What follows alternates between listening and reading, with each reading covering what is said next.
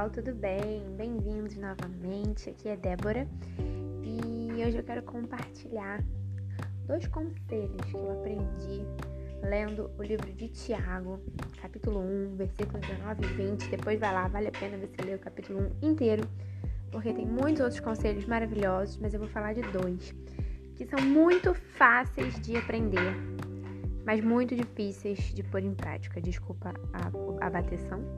Telzinho tá aqui tentando quebrar o óculos do pai dele e eu espero que ele não consiga. Mas vamos voltar para Tiago. Então, dois conselhos muito fáceis de aprender, muito difíceis de pôr em prática, porque todos têm a ver com a nossa língua, com a nossa vontade de falar. E o primeiro é o seguinte, que a gente precisa ser prontos para ouvir, mas tardios para falar, e geralmente é o contrário, é o que é mais fácil. Eu sei porque eu sinto isso todos os dias na pele. Eu sou uma pessoa que gosta de falar, um pouco estourada, que saio falando quando algo me chateia, quando eu vejo algo errado, algo injusto.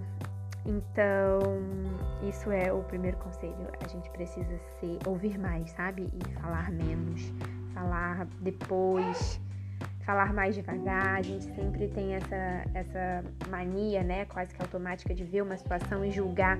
Você já tem o seu, uma opinião sobre aquilo, uma opinião sobre a pessoa, uma opinião sobre a atitude da pessoa, você já julga se é certo, se é errado, por que, que ela fez, qual foi a intenção. E é justamente disso que ele tá falando, sabe? Tardios para falar, tardios para julgar, para você tomar, ter uma opinião, tomar uma postura, mas prontos para ouvir. Ouça mais, vamos ouvir mais, saber da pessoa a intenção dela fazer alguma coisa que te chateou, ouvir da pessoa o porquê que ela tomou tal, tal escolha, tal decisão, porquê que ela é do jeito que é. Vamos ouvir antes de falar, antes de dar o nosso julgamento.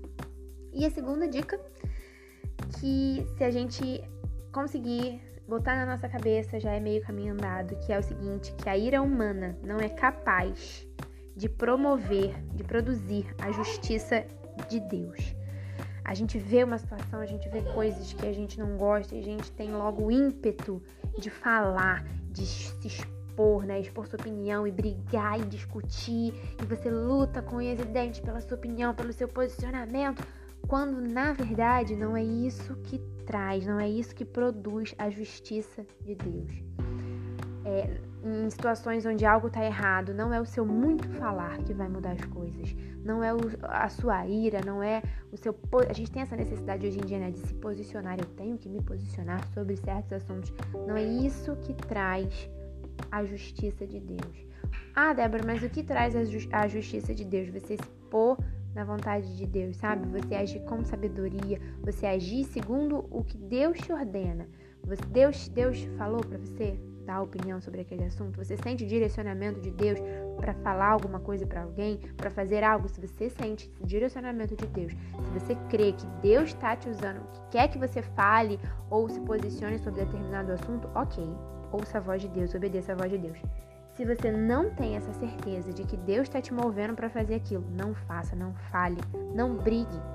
Hoje a gente abre as redes sociais, abre o Facebook aí, abre isso se você quiser agora rapidinho, você vai ver um monte de gente discutindo, discutindo, e aí um começa a chamar o outro de idiota, porque um pensa diferente do outro, e ele é um, o outro é um estúpido, o outro que não sabe ler, o outro que não sabe escrever, ah, porque você nunca estudou história, porque ou seja, opiniões diferentes e as pessoas começam a brigar por essas opiniões, se estressar, como se, como se a nossa ira humana fosse capaz de produzir o certo, a verdade, a justiça de Deus. Então, grava isso, galera. Não é. Não é a sua ira que produz a justiça de Deus. É você se posicionar e fazer aquilo que Deus está te movendo a fazer, aquilo que Deus já te disse para fazer.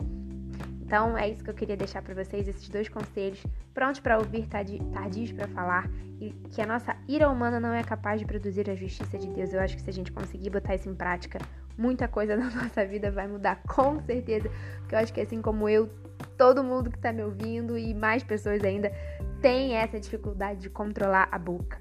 Então é isso, muito obrigada por terem ouvido até aqui. Eu te convido a ouvir outros outros podcasts que a gente tem aqui no Springtime. Eu espero que tenha te abençoado. E se te abençoou, compartilha isso com alguém que pode ajudar e pode abençoar a vida de outras pessoas. Esse é o nosso objetivo, fazer uma enorme corrente de bênçãos. Um beijo, fiquem com Deus. Até mais.